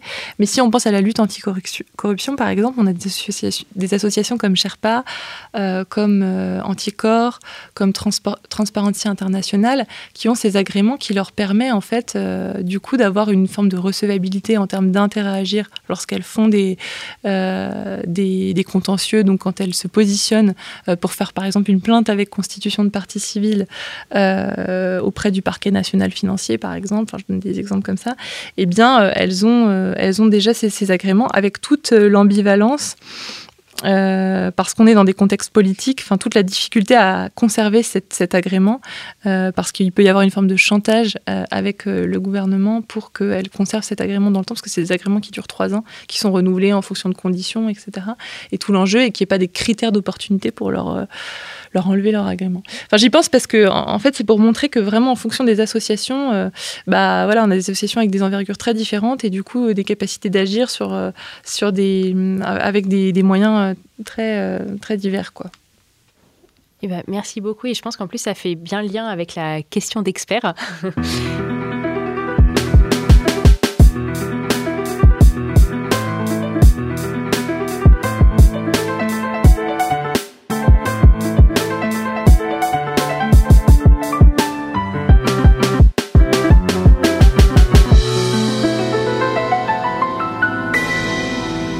Donc ça fait effectivement bien lien avec, euh, avec ce dont on voulait parler euh, bah, avec toi, Jean-Baptiste. Euh, plus précisément sur cette idée de, des campagnes, et d'ailleurs tu as commencé à en parler, des, campagnes sur Internet, et en fait plus globalement de, de comment est-ce que on peut faire mobilisation autour de ces actions juridiques, et en, en particulier voilà, avec les nouveaux outils euh, qui sont plus vraiment nouveaux, mais euh, euh, réseaux sociaux, etc., en, ligne. Peut-être, comme tu as fait ton, ton enquête plus précisément sur l'affaire du siècle, est-ce que tu veux, enfin, tu nous as déjà un peu présenté, hein, mais est-ce que tu veux peut-être nous représenter plus précisément les différentes associations qui étaient à l'origine, enfin, comment, comment, ça, ça a démarré et, et après nous, nous, expliquer un peu les rouages qui ont permis, qui ont permis le succès de l'affaire? Donc c'est vrai, on, a, on a abordé hein, la, question de quel lien pouvait exister entre euh, action juridique et euh, mobilisation en ligne. Et euh, je pense que l'affaire du siècle, c'est un, bon exemple. Alors qu'est-ce que c'est que l'affaire du siècle pour, pour le faire un petit retour en arrière? Donc c'est une action juridique qui a été lancée par quatre associations qui sont Greenpeace, Notre Affaire à tous, qui était l'association qui a avait euh, l'idée de cette mobilisation hein, qui s'inspire euh, d'une mobilisation, euh, d'une action juridique qui avait déjà été lancée aux Pays-Bas quelques années auparavant. Donc, du coup, Greenpeace, notre affaire à tous, Oxfam et la Fondation pour la Nature et l'Homme, donc quatre grosses associations environnementales qui se sont alliées en décembre 2018 et qui ont aussi été accompagnées, et ça je pense que c'est important de le dire, par des collectifs youtubeurs, donc on est prêt, il est, encore temps, qui ont beaucoup travaillé avec eux l'aspect médiatisation euh, de, l'action, euh, avec l'idée de dire que bah, cette action, euh, elle avait une portée nationale, hein, qui était d'attaquer la terre en justice, et qu'il ne fallait pas qu'elle soit uniquement confidentielle et qu'elle se traite finalement à, l'aune de la confiance confidentialité euh, et de la petitesse d'un tribunal, mais qu'elle puisse aussi euh, peser dans le débat public. Et donc euh, a été adossé au lancement de cette action juridique une mobilisation. et c'était pas à, la base appelé une pétition, mais plutôt un, soutien, une proposition de, soutien, un, recours juridique. Et très vite, bah, ce soutien qui était un soutien qu'on pouvait remplir un formulaire en ligne hein, pour adosser son soutien, a, connu un succès fulgurant. Parce qu'en moins 48 heures, euh, ce, formulaire en ligne a, reçu euh, plus euh, d'un million de, de, soutiens. Et c'est finalement les journalistes qui ont retraduit ça comme étant une pétition et qui ont contribué à sa médiatisation encore plus, fort, plus, forte au sein de l'espace public et qui a atteint les, les 2 millions de soutiens un peu plus de d'une dizaine de jours euh, au final. Donc on a eu un, véritable emballement médiatique. Donc je pense que c'est la, nature euh, qui était assez euh, inédite hein, entre une mobilisation en ligne qui venait rencontrer une action juridique, ou plutôt presque une action juridique qui, qui venait rencontrer des, citoyens qui aient décidé de, le soutenir. Je pense qu'il y avait un contexte qui était aussi très, très important et ça, il faut, il faut le souligner. Hein. On sortait d'une phase avec la démission de Nicolas Hulot, des premières marches pour le climat qui avaient eu lieu et finalement bah, des, décideurs politiques, en tout cas un gouvernement qui était assez bah, euh, qui restait assez inaudible au, euh, au, euh, au, à, cette envie de, à cette envie de changement et cette envie d'action qui et, pouvait exister pour de nombreux citoyens et citoyennes. Et donc, du coup, on a eu cette, cette mobilisation qui a fait irruption. Alors, je sais pas si Yael, tu veux qu'on la, on la décrive plus en détail ou... Vas-y, on t'écoute. alors, pour... alors, je sais pas comment la, la décrire. En tout cas, bah, je, décris euh, son succès. Ce qui est important, je pense que c'est et euh, peut-être que Juliette, tu pourras compléter parce que je, ne suis pas euh, du coup juriste, mais savoir est-ce que des juges, peuvent, être, sensibles à une mobilisation citoyenne de cette ampleur-là. ça a été le cas, hein, je pense, dans le cadre de l'affaire du siècle. Les, juges, lors de, des délibérés, ont pu noter l'importance de cette pétition, en tout cas l'écho que ça a pu, avoir. pour l'affaire, pour les, associations hein, qui ont porté le recours, ça a été indéniablement, euh, au-delà euh, du recours juridique, un, objet de communication extrêmement fort. Bah, quand vous avez 2 euh, millions de personnes qui décident de vous soutenir, c'est aussi une manière de faire passer des messages. Donc au-delà de l'action juridique, ça a été un canal de communication important pour mobiliser. Donc ça s'est traduit notamment, donc finalement quatre mois après euh, le recours juridique, on a eu une, grande marche hein, qui a été, euh, nommée euh, la marche du siècle, qui, a, eu lieu dans Paris et dans différentes villes de France, et donc qui part de ce recours-là. C'était aussi un, moyen d'obtenir des réactions politiques. on se rappelle qu'à l'époque, le le, ministre de l'Environnement de, l'époque, enfin de la, transition écologique, François de Rugy, avait fortement euh, réagi euh, à l'affaire du siècle, hein, en disant qu'on ne réglerait pas la question climatique dans les tribunaux, mais qu'il avait, avait amené à se positionner sur cette question-là. Donc finalement, une, manière de faire euh, avancer le débat public et d'avoir un rapport de force qui s'immisce, qui est donc là, qui n'est pas tant finalement record juridique, mais qui est tout autant euh, ce, un peu ce référentiel du nombre, ce nombre de citoyens euh, très important qui s'est mobilisé, qui va euh, forcer des décideurs politiques à se positionner et, à répondre. Peut-être là-dessus, pardon, ce qui est intéressant, Jean-Baptiste, c'est aussi que dans ton dans la manière dont tu là tu viens de le présenter, tu montres l'importance en fait du voilà de comment dire, une forme de légitimité de l'action euh, bah, liée à la forte mobilisation citoyenne et, du coup euh, comment ça, a hum, permis de, légitimer l'action des associations. Et pourtant, dans mon souvenir, euh, justement les, voilà, les, vidéos et, toute la médiatisation de cette affaire bah, pour, pour avoir ces signatures, les associations étaient au contraire pas du tout mises sur le devant de la scène. Enfin, je ne sais pas si je, suis, si je suis très claire, mais du coup, comment tu... Non, non, c'est un, très bon point que tu mets, en, avant, Yael. Bah, ce qui se pose, donc du coup, ça c'est plus euh, même mon, rôle de chercheur et j'ai pu observer euh, et essayer de comprendre euh, bah, finalement comment on pouvait expliquer ce, tel succès de, l'affaire du siècle. Et là, tu, tu, le mets en avant et tu fais référence notamment, Yael, à une vidéo qui a beaucoup circulé et qui est à l'origine de ces nombreuses signatures. Donc c'est une vidéo qui, notamment sur Facebook, a été visionnée un peu plus de 15 millions de fois. Donc si on en croit les chiffres que, que nous propose Facebook, qui est finalement un, ce qu'on moi j'appelle un, affect numérique. qui est un objet qui a une capacité à circuler, à générer des émotions, ou en tout cas à faire rentrer les gens dans un état d'excitation suffisant qui va leur donner envie d'agir, qui est ici euh, envie de cliquer et de, euh, et de soutenir euh, ce recours juridique. Et par rapport à ce que tu disais, si j'ai essayé d'observer et de comprendre quelle était la spécificité de cette vidéo, de cet affect numérique. Et si on regarde bien, donc cette vidéo, elle met en scène des personnalités. il y en a, si je me rappelle bien, un peu plus de 31 personnalités. mais elle vise à, elle met à distance les associations qui étaient à l'origine du recours juridique. Finalement, les associations comme Greenpeace, Oxfam, euh, Notre Affaire à tous ou euh, la Fondation euh, pour la Nature et l'Homme n'étaient pas du tout mis en avant dans la vidéo. Ce qui était mis en avant dans la vidéo, c'était un recours collectif porté par des citoyens comme vous et moi. Et c'est plutôt ça, et ça c'est finalement peut-être un des succès de l'affaire du siècle, c'est d'avoir su se mettre en adéquation avec les codes de cette culture numérique qui et plutôt, et c'est dans la société dans laquelle on vit aujourd'hui, hein, euh, met à distance euh, les organisations, finalement un phénomène assez paradoxal euh, de, de perte de confiance dans les institutions, et même, même si le recours juridique, et in fine, Juliette, tu l'as rappelé, il faut avoir un certain nombre d'éléments pour pouvoir porter un recours juridique. Tout le monde, à la limite, ne, peut pas le faire tout seul. Donc, c'était le cas des associations hein, qui avaient cette capacité de le faire. ce qui a surtout, je pense, retenu l'attention des citoyens et des citoyennes au-delà des associations qui portaient le recours, c'était finalement de se dire qu'il y avait un impact concret qui pouvait euh, émerger de, cette, euh, euh, action juridique. Et c'était aussi, et ça a été la force de l'affaire du siècle, hein, c'est d'adosser ce recours juridique qui est peut-être technique, mais qui reste très concret, à un formulaire, un soutien, une pétition, qui était lui bah, très dans les codes du web, hein, qui sont une action très simplifiée, qui permet de d'élargir par rapport à des audiences très militantes qui ont l'habitude de se mobiliser dans la rue ou que des actions euh, de désobéissance civile qui vont être un peu plus complexes.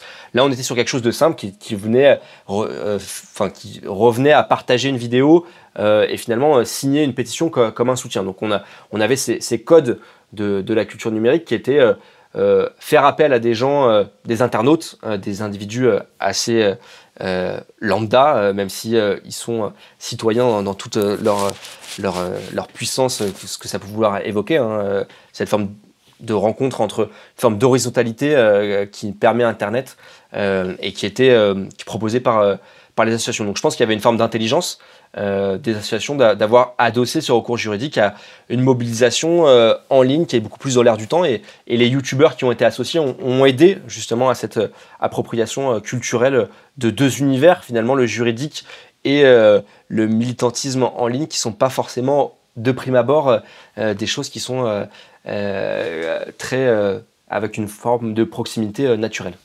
Mais ça veut dire qu'on aurait besoin d'avoir une forme de marketing, de militantisme pour que ça marche. En fait, si on comprend ce que tu nous dis, c'est-à-dire d'avoir des personnes qui sont reconnues comme des personnalités publiques, qui vont soutenir la cause pour faire en sorte que ce soit repris par l'opinion publique en ligne.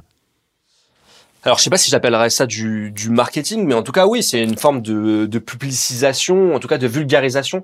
Euh, peut-être que Juliette, tu pourras en parler, hein, et on, en parlera, mais c'est euh, le, juridique, à la fois, l'objectif, il est très concret et très clair, et en même temps, c'est un univers euh, de de professionnels qui n'est pas forcément accessible à tous les profanes. Donc, en tout cas, dans, ce cadre-là, oui, il y, avait, et aujourd'hui, on le voit, hein, il y a on peut parler de communautés en ligne, on le voit, des youtubeurs, des gens sur Twitch qui euh, animent des communautés en ligne. Et j'ai presque envie de dire que c'est aussi un métier. Ou en tout cas, c'est, euh, je sais pas si c'est un métier, mais en tout, c'est, ce sont des codes, euh, ce sont des manières de faire qui sont des manières très spécifiques.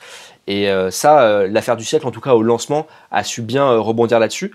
Une des choses que moi j'ai observé, hein, et ça c'est la, complexité de, réussir ce type de mobilisation, c'est qu'elles elles sont aussi soumises à, des règles qui sont euh, finalement les règles de l'espace public numérique, qui sont euh, celles des algorithmes. Euh, Aujourd'hui, pouvoir obtenir de la visibilité au sein de ces espaces, c'est se conformer à ces algorithmes que, si on résume de manière assez euh, triviale qui sont euh, liées à l'économie de l'attention. Euh, aujourd'hui, avoir de la visibilité dans ces espaces, être en capacité de réunir un, un grand nombre de tweets, enfin pardon, de, si, j'étais sur Twitter, ça s'appellerait des retweets, si sur Facebook, ça va s'appeler des likes, mais finalement, à faire en sorte d'avoir des interactions de visibilité qui vont faire monter ma mobilisation dans les algorithmes. et c'est ça aussi que, en, en ça, donc en ayant cet affect numérique qui, a su, qui était cette vidéo, euh, euh, qui, on peut la regarder en détail, hein, qui reste un, bijou de communication, euh, qui a été proposé. C'était aussi la capacité d'association à se mettre en réseau. Et finalement, on en revient à, ce qui est une mobilisation dans un espace numérique. Hein. c'est Internet n'est rien de plus qu'un réseau avec une, une, interconnexion entre bah, différents euh, communauté au sein de ce même réseau. Et la force de l'affaire du siècle, c'est d'avoir euh, su réunir les plus grandes associations euh, de défense de l'environnement, mais aussi des, des, on pourrait les appeler des influenceurs, des leaders d'opinion, qui étaient en capacité de parler à des communautés assez larges. Donc c'est cette capacité à créer un média de masse, finalement, à un moment précis. Et c'est ça que j'ai pu observer, et je ne sais pas si on rentre dans le détail, mais on, observe une forme de et c'est la complexité aujourd'hui sur Internet. Hein. La concurrence, elle est extrêmement forte pour émerger du bruit d'Internet. Et la force des associations et la force des, de, ces youtubeurs, c'est d'avoir au même moment d'avoir supporté un message très clair euh, en adoptant des codes particuliers qui ont fait que ça a explosé et qu'on a eu en moins de 48 heures ce million de signataires qui a pu émerger.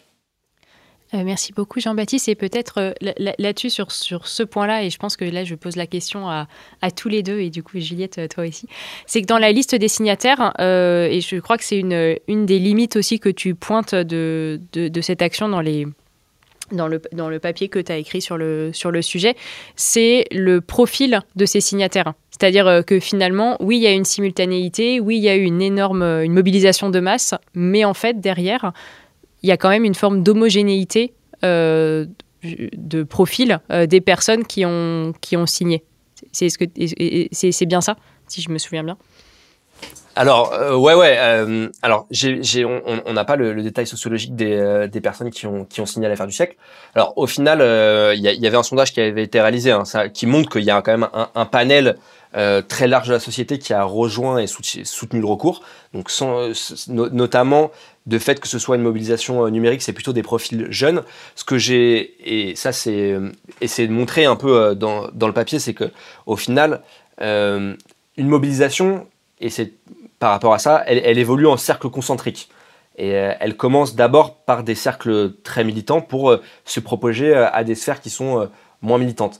Et c'est vrai que quand on regarde au, au final notamment dans le sondage qui a pu publier, euh, sondage au questionnaire qui a, qui a pu publier euh, les, associations à l'origine de l'affaire du siècle, on se rend compte qu'il y a quand même une homophilie assez forte entre les, les, les, associations qui sont à l'origine du recours et les personnes qui ont, qui ont signé. Après, très clairement, c'est quand même, on est plutôt grâce à ces formes de mobilisation en ligne, on a une forme d'optimisation au maximum de, de ce que ça peut porter, mais ça reste quand même assez donc je sais pas si c'est une limite, mais en tout cas, c'est une limite, je dirais presque que c'est une limite logique. À la limite, pour moi, elle n'est pas forcément euh, euh, problématique. Et, du coup, Juliette, euh, est-ce que ce genre de mobilisation et justement ce genre de pétition, ça fait vraiment la différence dans le j'allais dire, euh, au, sein des tribunaux mhm. pendant le procès. Bah, c'est un peu à double tranchant. C'est ce que je, je, réfléchissais à ça quand Jean-Baptiste parlait. C'est qu'effectivement, il y a le contentieux stratégique où là, on est sur la technique. Et, euh, et pour répondre, ça répond aussi à la question de tout à l'heure. C'est-à-dire qu'on est des petites associations. Il faut bien distinguer le discours militant à un moment de la technique. Et quand on est devant le juge, euh, oui, on peut emmener des, des éléments un peu de, de, contexte et il y a, y a, forcément une dimension militante. Mais en fait, c'est vraiment de la technique. Sinon, ça ne tient pas et ça ne marche pas. Donc, on peut pas aller devant le juge pour tout et n'importe quoi il faut voir si on a des moyens pour faire annuler tel texte, pour faire condamner euh, telle partie. Et ça, c'est vraiment très technique. Mais effectivement, il y a toute cette question de comment on accompagne ce contentieux stratégique vis-à-vis euh, des tiers, donc vis-à-vis des citoyens, vis-à-vis des, membres de la mobilisation. Et effectivement, est-ce que le fait de faire une pétition, ça a véritablement euh, un, impact sur le juge? Alors, je pense que ça dépend des juges. Il y a vraiment, voilà, je pense que c'est difficile de répondre. En plus, moi, je ne suis pas juge, mais j'imagine bien que ça peut à la fois agacer, cette forme de pression euh, sur le juge, et du coup, des fois, il n'est pas opportun de médiatiser. Euh, par contre, des fois, en fonction du contentieux, ça peut permettre de montrer qu'il y a toute une mobilisation, tout un tas de, personnes, de citoyens qui te soutiennent. Et je pense que quand on est sur des contentieux en matière d'environnement, étant donné que ça y est, on a de plus en plus de décisions, le Conseil d'État commence à effectivement rappeler à l'État ses, ses, engagements, etc., ça peut être opportun. Par contre, euh, sur d'autres types de, litiges, effectivement, ça peut être compliqué. Et, ça me fait penser aussi sur cet accompagnement du, contentieux stratégique, il y a aussi comment on parle aux médias, comment on parle aux journalistes. Parce que moi, par exemple, euh, il y a des fois où je suis obligée presque de contractualiser mes rapports avec les journalistes parce que euh, bah, il faut surtout pas qu'ils essayent de faire sortir. Euh, enfin, ils n'ont pas accès, mais euh, quand ils vont, par exemple, être en lien avec un lanceur d'alerte, qu'ils essayent d'aller de, au-delà de, ce qu'on a contractualisé ensemble, qui est auditable, enfin, qu'on peut, on peut révéler dans un média parce que ça met pas en danger la personne parce qu'à un moment, il y a le secret de l'instruction, il y a le secret de l'enquête au niveau euh, pénal et qu'il faut les respecter. Donc c'est pour ça aussi que le professionnel du droit accompagne aussi, en fait, à mon sens, enfin moi c'est comme ça que je fais aussi, la stratégie de médiatisation. Parce qu'elle ne peut pas être totalement déconnectée euh, du contentieux stratégique et, de, l'aspect juridique, parce que sinon on peut faire des erreurs, on peut effectivement euh, mal comprendre, mal interpréter, on peut mettre en danger des personnes. et du coup, c'est en ce sens qu'il faut, à mon, voilà, développer une stratégie assez globale. Enfin, en tout cas, moi, c'est ce que j'essaye de faire. Je trouve que c'est, en tout cas, c'est intéressant de réfléchir à, tous ces sujets. Euh, voilà. Et au-delà peut-être des enjeux de communication dont voilà vous posiez effectivement euh, à la fois les avantages et les limites, est-ce qu'il y a d'autres risques à aller vers ce type de contentieux stratégique, notamment, alors moi je me place vraiment dans ma posture de dirigeant associatif, je me dis si mon asso commence à faire des contentieux stratégiques et que euh, on perd, il se passe quoi en fait? C'est hmm. nous qui prenons, euh, il faut qu'on paye, enfin, quels sont les risques et est-ce que ce sont vraiment des risques? Bah, c'est pour ça que je pense qu'il faut euh, vraiment. Euh, en fait, ça dépend des contentieux. Par exemple, quand je reprends l'affaire euh, de la mise en cause par interop de, l'État par Doctolib, voilà, il y avait cette volonté au départ par eux de, de mettre en cause Doctolib et je leur expliquais que du coup, on serait sur le volet civil, que forcément, s'il y avait des condamnations, il y aurait des dommages et intérêts qui seraient importants, et du coup, qu'il fallait beaucoup plus aller vers le volet administratif en mettant en cause l'État en ce qu'il avait contractualisé avec Doctolib, parce que devant le juge administratif, bah, il n'y a pas de condamnation à des dommages dommages et intérêts. Euh, il y a cette vision du juge administratif et du citoyen que comme il est un contribuable, il peut à un moment soulever toutes les questions juridiques euh, euh, logiques pour faire valoir que, bah, effectivement, il y a une difficulté juridique. Et, du coup, c'est, en fait, c'est voilà, ça dépend vraiment des contentieux. mais pour être peut-être plus concrète, effectivement, il y a des risques juridiques quand on est une association, des risques déjà de perdre, donc de perdre d'un point de vue financier, d'un point de vue moral aussi, parce que évidemment, après, vis-à-vis -vis de son soutien vis-à-vis des, bénévoles de l'association, bah, euh, c'est compliqué de se remettre d'un procès qu'on a pu perdre. Euh, donc ça, c'est des choses à, réfléchir et il faut aussi réfléchir à, l'après. Euh, on a des associations, j'en parle parce que j'avais rencontré une association qui était très intéressante qui s'appelle Madada, qui fait des recours pour justement ouvrir le plus de documents administratifs possible devant la CADA. Madada, c'est pour ça. Le nom fait écho. Et en fait, eux, ils ont vraiment cette volonté de faire des recours par la politique des petits pas c'est-à-dire on avance tout doucement, on fait pas bam un énorme contentieux stratégique sur un sujet euh, euh, où c'est beaucoup trop, euh, c'est beaucoup trop euh, comment euh, novateur et on risque des, on, risque de perdre. On fait plutôt petite touche par petite touche. Et du coup, c'est pour expliquer qu'on on peut mettre en place plusieurs techniques pour essayer d'éviter de, perdre, essayer de limiter ces risques. Il y a le risque aussi des procédures baillons. C'est clairement les procédures qui veulent, qui visent à faire taire les associations. Donc c'est en réprimant de simples communiqués, de simples voilà mobilisations, attaquer en dénigrement, attaquer euh, en diffamation les associations donc qui portent ces discours. Et ça, ça c'est assez difficile. Je prends l'exemple, par exemple, de. Euh, alors, elle s'appelle Valérie Murat. Donc, c'était une, une personne euh, qui avait, avec son association Alerte Toxique, dénoncé des, enfin, qu'il y avait des, pesticides dans, dans certains vins dans le Bordelais. eh bien, c'est vrai que là, ça a été extrêmement lourd. Euh, alors parce qu'on a appris que, enfin, j'étais pas dans l'affaire, mais si, pour montrer un exemple, qu'elle a, euh, elle avait, euh, elle et l'association, elles ont été condamnées pour dénigrement, atteinte à l'image de tous ces vignobles bornais à 125 000 euros de dommages et intérêts. Donc vous voyez, c'est quand même conséquent. Donc c'est pour ça qu'il faut bien réfléchir, il faut bien s'encadrer d'experts juridiques, il faut bien analyser si on est dans le bon temps, le bon tempo, et il faut réfléchir à une stratégie beaucoup plus globale que simplement potentiellement un procès, parce qu'il y a l'après-procès et il y a les procédures Bayon qui peuvent se mettre en œuvre. Les procédures Bayon, c'est à la fois donc ces recours en diffamation, en dénigrement. C'est aussi ce dont je parlais tout à l'heure, la capacité pour une association de perdre son agrément et du coup sa capacité de d'ester en justice, en tout cas de façon facilitée, parce qu'après, elle peut, selon plusieurs jurisprudences, faire valoir qu'elle a un intérêt à agir, etc. Donc ça, c'est une des difficultés. La, la enfin, ça peut être aussi de perdre ses subventions, de perdre son local en tant qu'association, parce que évidemment, on embête un peu trop le maire qui en ce moment a des pratiques euh, euh, qui de, de, favoritisme et qu'on on en fait état auprès d'autres citoyens. Et du coup, on est quand même dans un combat initialement, enfin moi je le vois un peu comme ça, de David contre Goliath on a des forces en présence qui ne sont pas les mêmes. Et du coup, il faut saisir aussi des atouts qu'on a en tant qu'association, qui sont la capacité euh, de mobiliser autour de soi des citoyens, qui sont la capacité d'agir en réseau.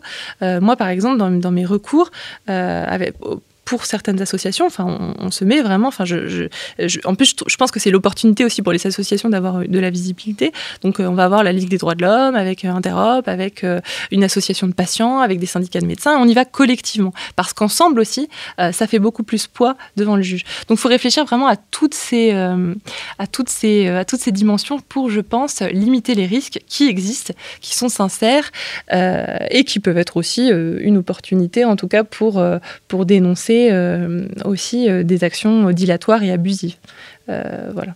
Là, dans l'exemple que tu donnes, c'est intéressant parce que finalement, En parlant de mobilisation de, masse, toi, limite, tu, tu as l'air de privilégier plutôt le, la coalition d'acteurs qui peut venir devant le juge plutôt que la, pétition avec les noms, enfin avec un X nombre de, de personnes qui soutient mais qui euh, ne, sera pas présent euh, devant le, juge.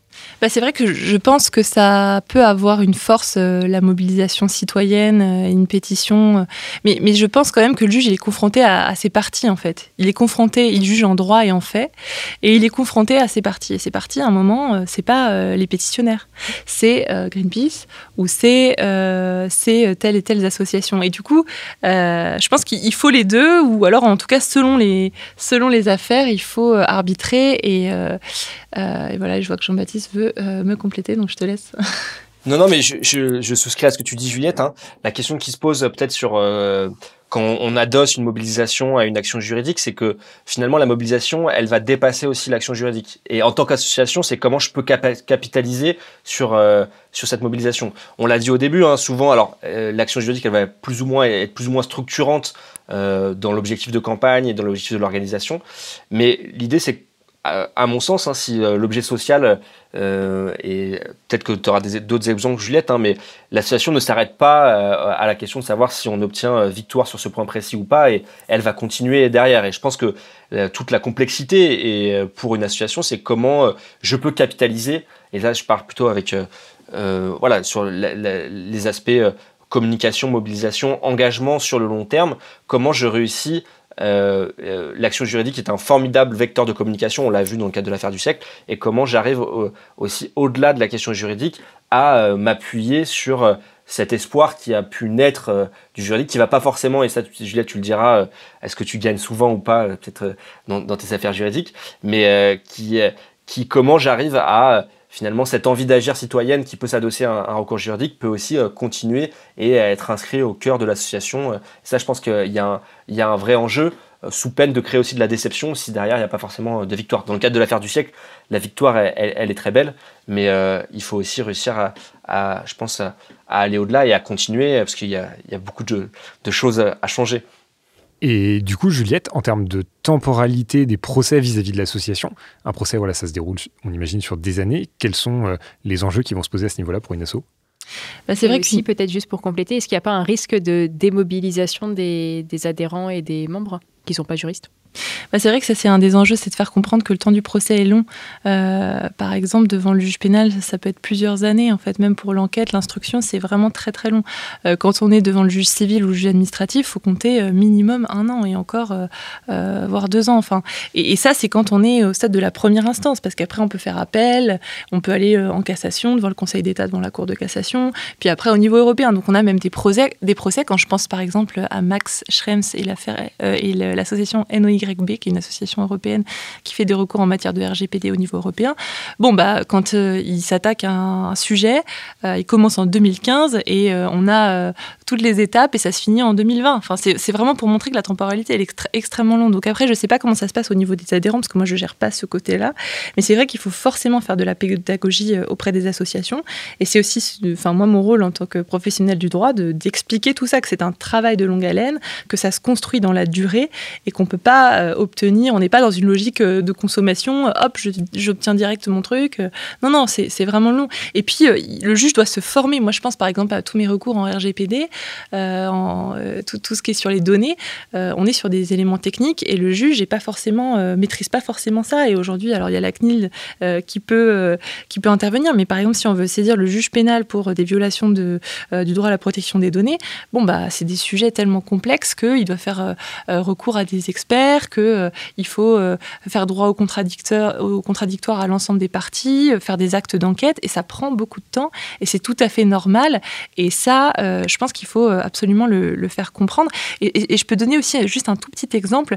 Je pense par exemple, à ça c'est avec la maison des lanceurs d'alerte, on a soutenu un lanceur d'alerte qui est dont, l'affaire est publique, qui s'appelle Monsieur Amar Ben Mohamed, qui est un brigadier chef qui avait dénoncé des actes de racisme auprès du dépôt du tribunal judiciaire de Paris.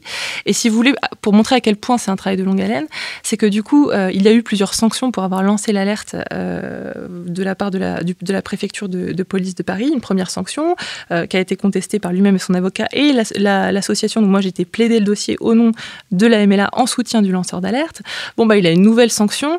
On fait une pétition et toute, euh, toute une procédure euh, un peu de médiatisation. Il y a une pétition en cours si vous voulez la signer. Mais à nouveau, moi, je vais devoir euh, refaire un recours pour le soutenir, pour contester cette nouvelle sanction. Donc, c'est pour montrer en plus que quand on s'attaque à des entreprises, par exemple, ou, même à, l'État, et eh bah, il y a l'objectif, mais il y a aussi tout ce qui arrive entre-temps de nouvelles procédures et ça peut être assez long. C'est pour ça qu'il faut vraiment d'emblée, je pense, avoir vraiment une vision assez globale, stratégique, pour comprendre qu'au-delà du, du, premier recours, essayer d'anticiper les autres qui pourraient arriver, ce qui n'est pas toujours le cas, hein, euh, mais, mais, vraiment pour, pour pouvoir vraiment accompagner l'association du mieux possible et qu'elle ne se sente pas lésée, mais qu'au contraire, ce soit vraiment euh, un outil euh, qui lui est favorable, in fine, dans son, par rapport à son objet social et à, à ses ambitions. Quoi.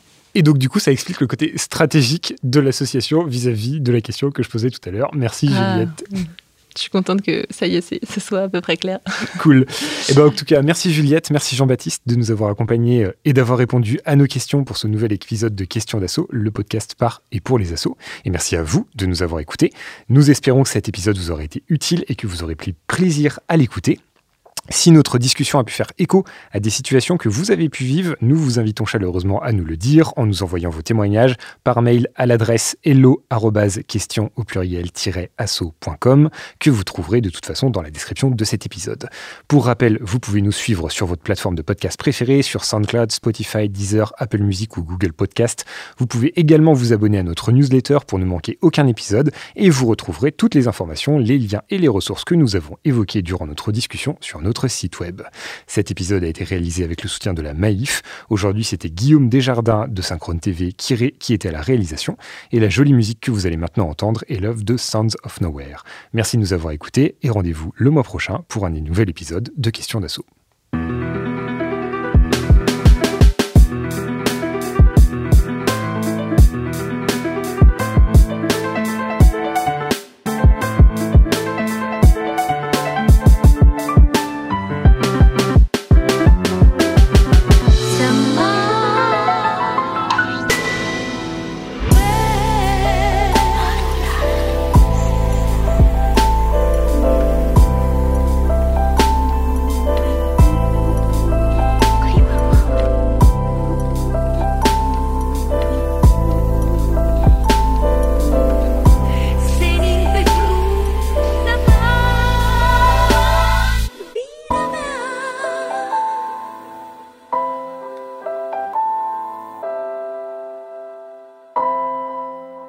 Question d'assaut. Le podcast par et pour les assauts.